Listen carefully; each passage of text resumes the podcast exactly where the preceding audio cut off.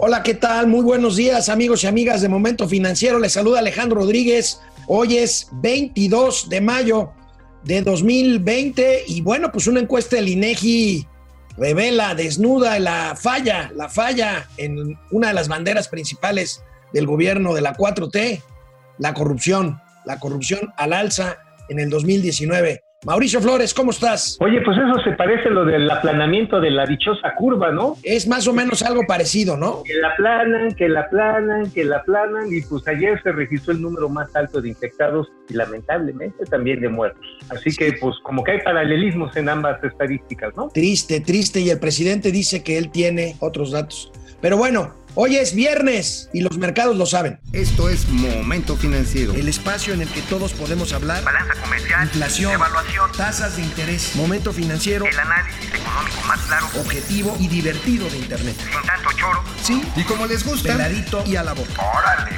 ¡Vamos, réjete bien! Momento Financiero. Bueno, pues la bandera principal del gobierno de Andrés Manuel López Obrador sin duda ha sido y es la lucha contra la corrupción. Pues vaya, vaya golpe ayer eh, el INEGI, el Instituto Nacional de Estadística y Geografía, arroja un, bueno, eh, publica una encuesta que arroja que uno de cada seis habitantes en el país que realizó trámites públicos, o sea, más o menos 5 millones 800 mil mexicanos, pues tuvo que hacer estos trámites con algún tipo de corrupción, de corrupción de por medio. Y el costo, el costo de la corrupción para la economía mexicana suma 12.700 millones de pesos, 60% más que el último año del gobierno anterior. Estos son datos de 2019, mi querido Mauricio. Bueno, pues sí, la verdad es que hay que ver también la estadística cómo es. Es una percepción y registro de hechos de gente que hace el trámite y se enfrenta a la corrupción de barandilla. No estamos hablando de, de los, de los grandes negocios, es decir, oye, se te murió ahorita algún familiar, desgraciadamente por el tema del coronavirus, pues órale, 1.200 pesos, 3.000 pesos para que te dispense la autopsia de ley,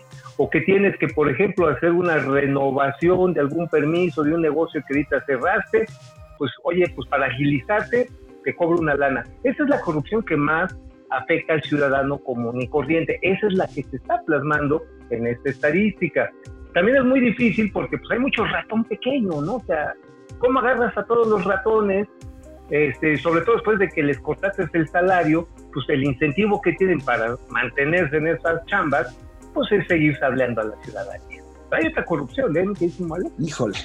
Bueno, este, ahorita vamos a ver qué dijo el presidente, pero veamos un par de tablas de este estudio del INEGI. La tasa de víctimas de corrupción por cada 100 mil habitantes, ahí la tenemos, ahí la tenemos en el, en el mapa.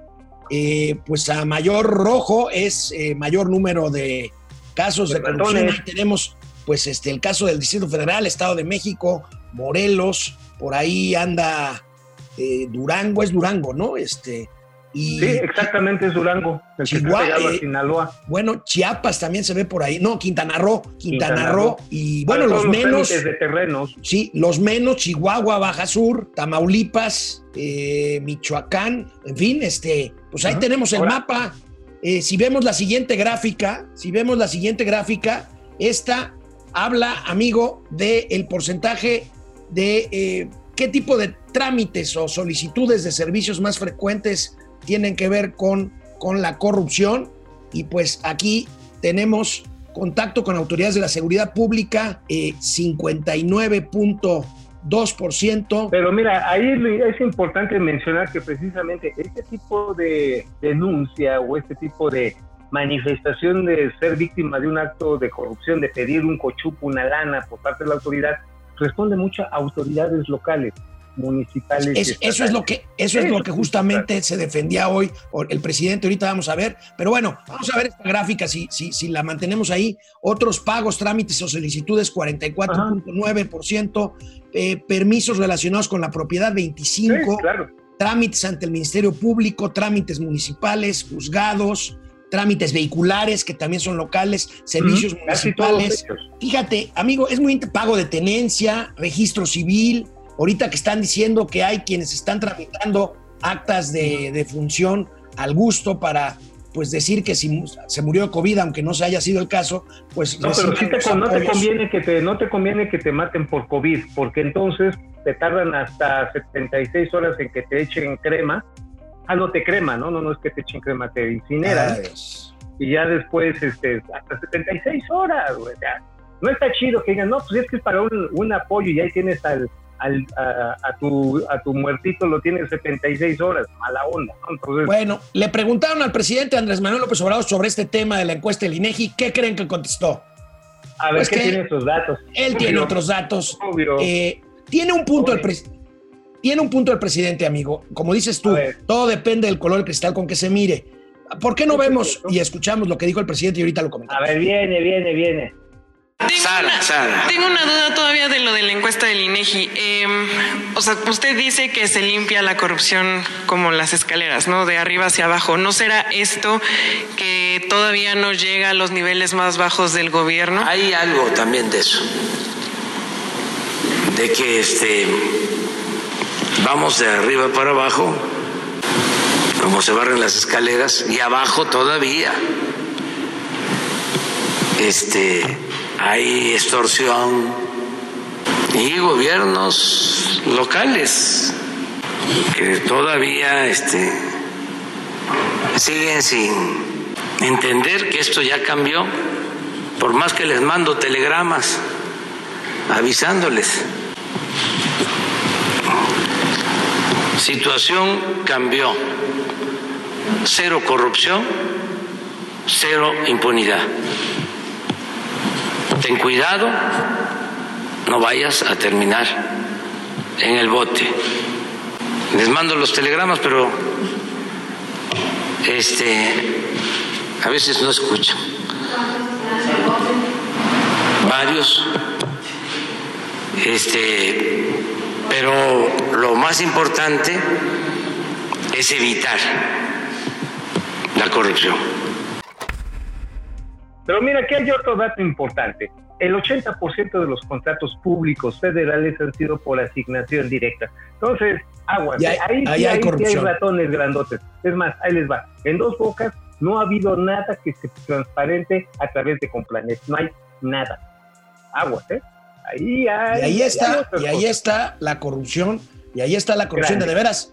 El presidente, el presidente tenía un punto, cada quien ve eh, los datos como quiere.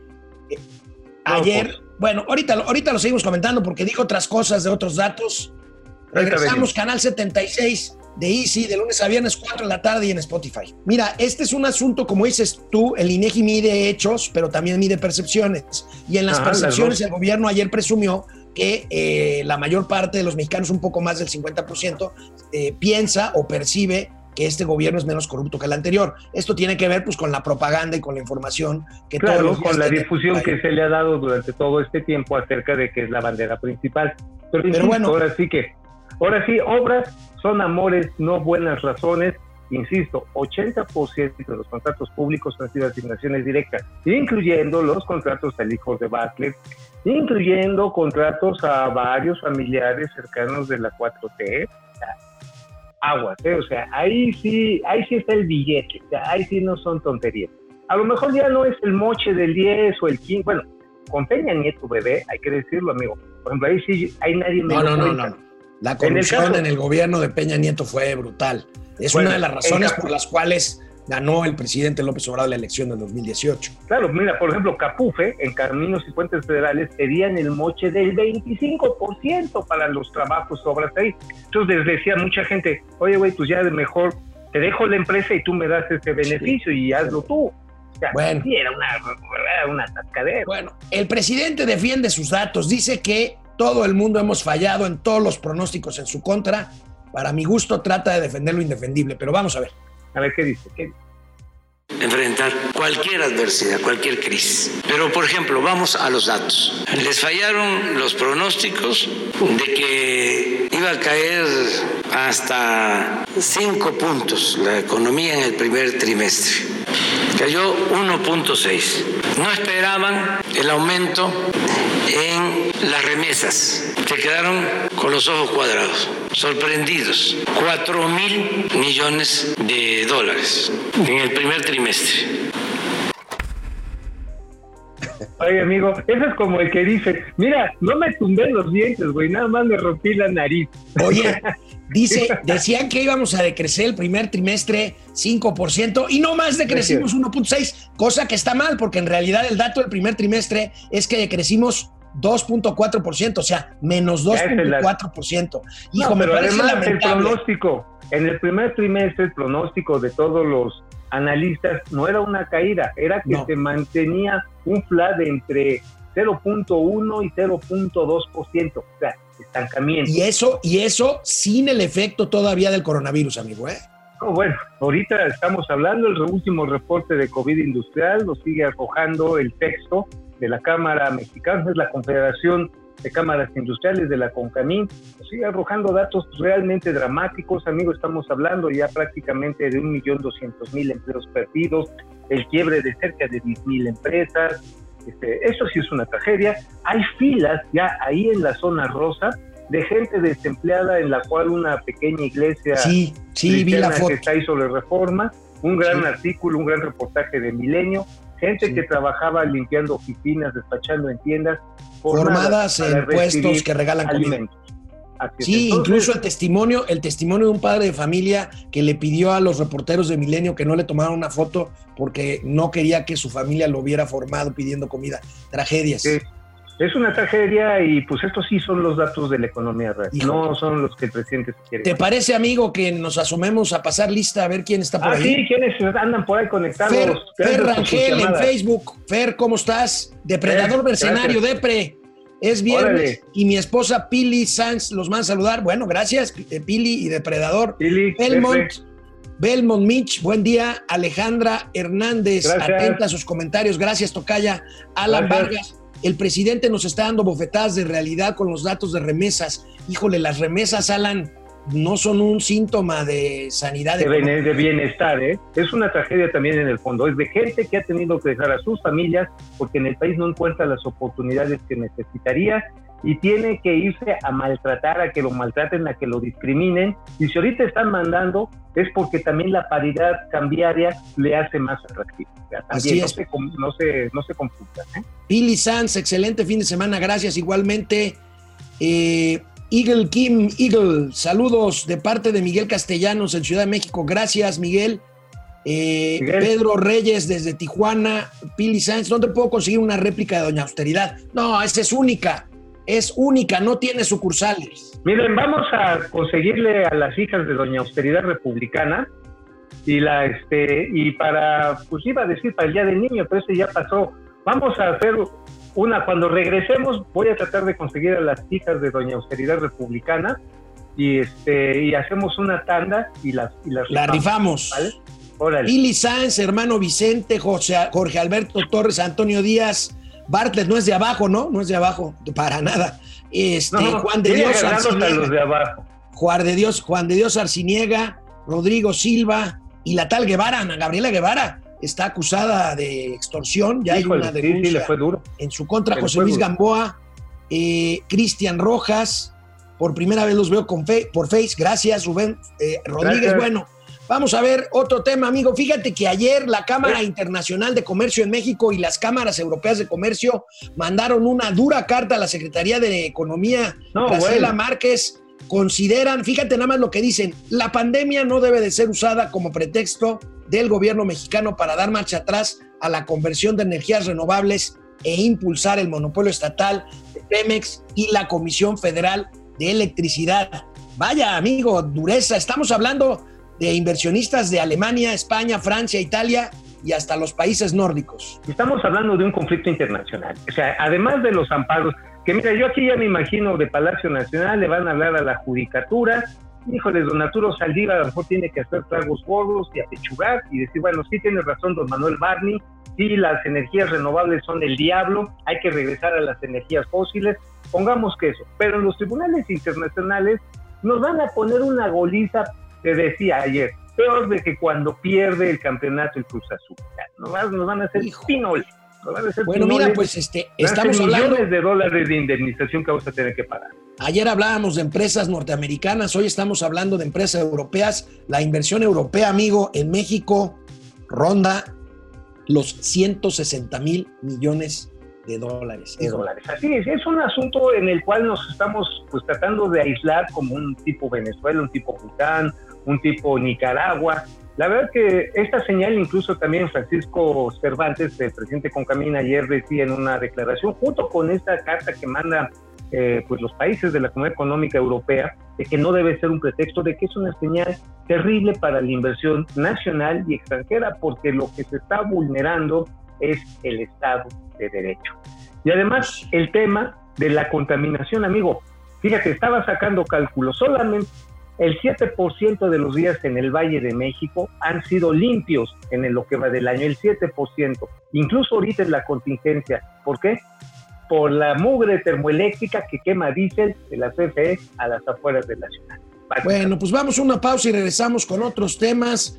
Recuerden, Momento Financiero, Canal 76 de Easy de lunes a viernes, 4 de la tarde en Spotify y por supuesto en YouTube. Ahorita pasamos lista en Y YouTube. nos vemos. Regresamos. Bueno, amigo, pues este resulta que, bueno, vamos a pasar rápidamente lista. Otra vez, YouTube. otra vez, sí, sí. YouTube, a ver, eh, ¿Quiénes tenemos YouTube. aquí con nosotros? Alberto GS desde Texcoco, Sandra Díaz, Juan Manuel Manso, Javi Rodo, Laura Ochoa, eh, gracias Jorge Rosas, Daniel Vera, Primor Killer, Rick Camel. Oye, ¿me dejas, me dejas leer el de Tírula Flores? Está buenísimo. Dice, se dice que el presidente ha convocado a los expertos en fel- felicidad de Tejelandia a una reunión urgente. A ellos asisten el ratón de los dientes, el hada madrina, el vende del arco iris.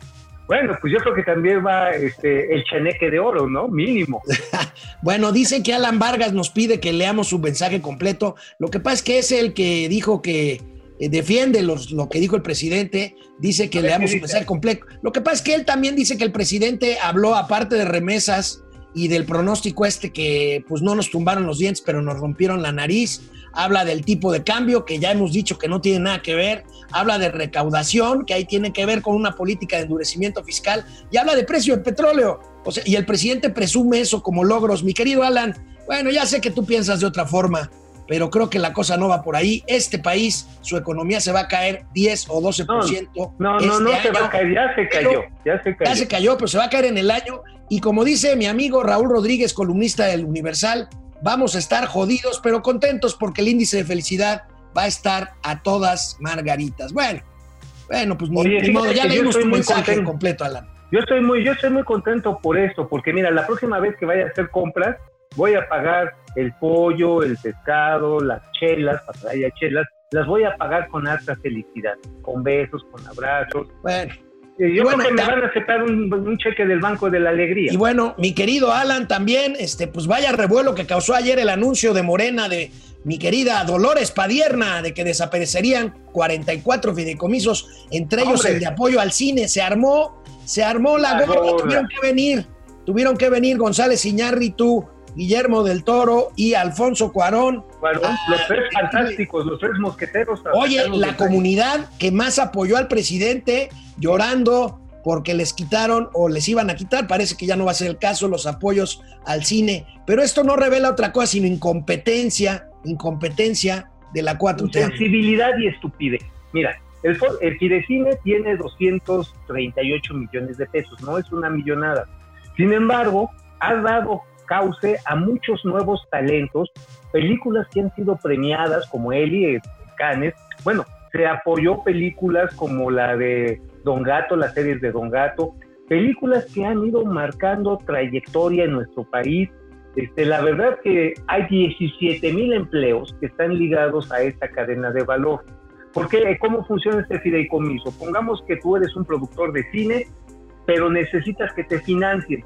Entonces consigues un patrocinador y ese patrocinador lo que puede hacer es hacer una deducción sobre lo que te está aportando a ti, sustentado con esa bolsa de 238 millones de pesos. Entonces le hace deducible a tu mecenas ese dinero.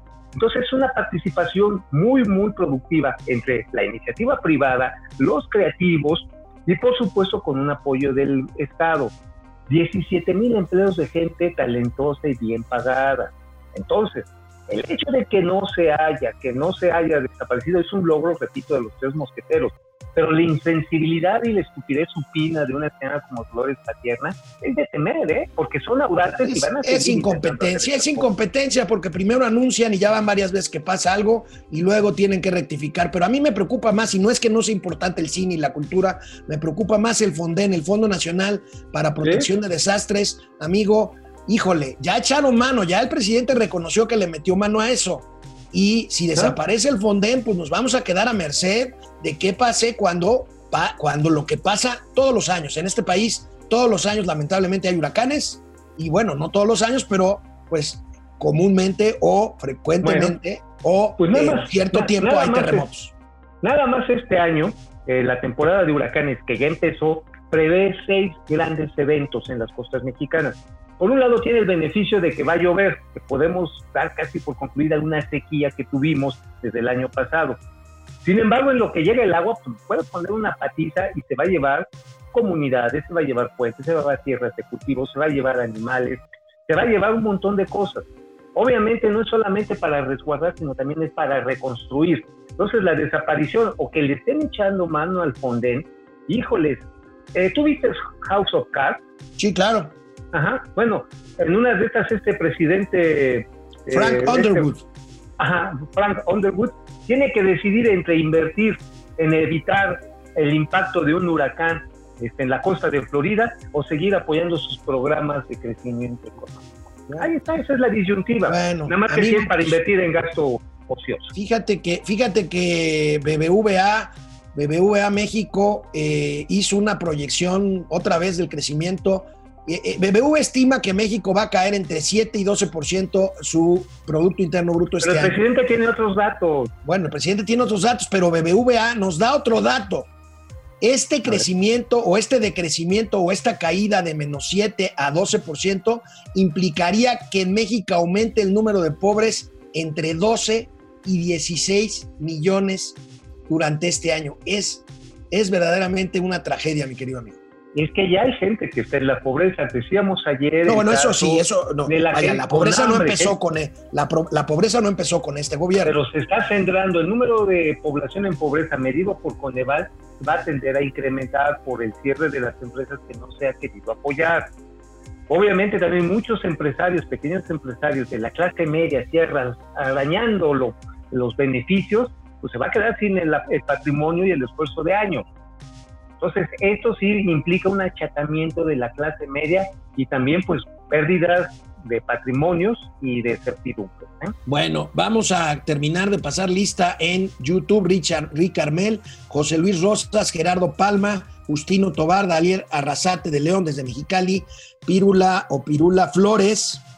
Era Se, dice, se que ha convocado a los expertos en, Fel- en Felicidad de Pequelandia a una Ajá. reunión urgente. ¿Sí? El ratón de los dientes, el hada marina y el duende del arco iris. Está bien, saludos, Pírula. Eh, eh, bueno, vamos a ver, vamos a ver este, la última nota de esta semana. Es este, pues una mala noticia. Eh, esperemos que, que no se. Que, que- que no Te voy se a dar una buena, peor. te voy a dar una buena para que van A regresar los autocinemas. Ya Ah, hay los autos- No, bueno, pero mucha gente que nos ve no sabe ni lo que son los autocinemas. Hombre, Eso. pues se van a poner una. Qué bueno. Bueno, el presidente del Consejo Mexicano de Negocios este, dio positivo a COVID-19. Esperamos, le deseamos una pronta recuperación a Antonio del Valle, eh, hijo, Antonio del Valle, hijo. Este, esperemos que salga rápido. Le mandamos un saludo desde aquí. Y bueno, pues eh, ya terminamos, amigo. Eh, es viernes. Eh, no se nota mucho, pero pues bueno, vamos a. Pues es como un lunes largo, ¿no? Es un lunes largo, largo, largo. Quédate en casa, por favor. Nos vemos el lunes. Esto es Momento Financiero, Economía, Negocios y Finanzas para que todo el mundo las entendamos. Nos vemos. Vamos, réjete bien. Momento financiero.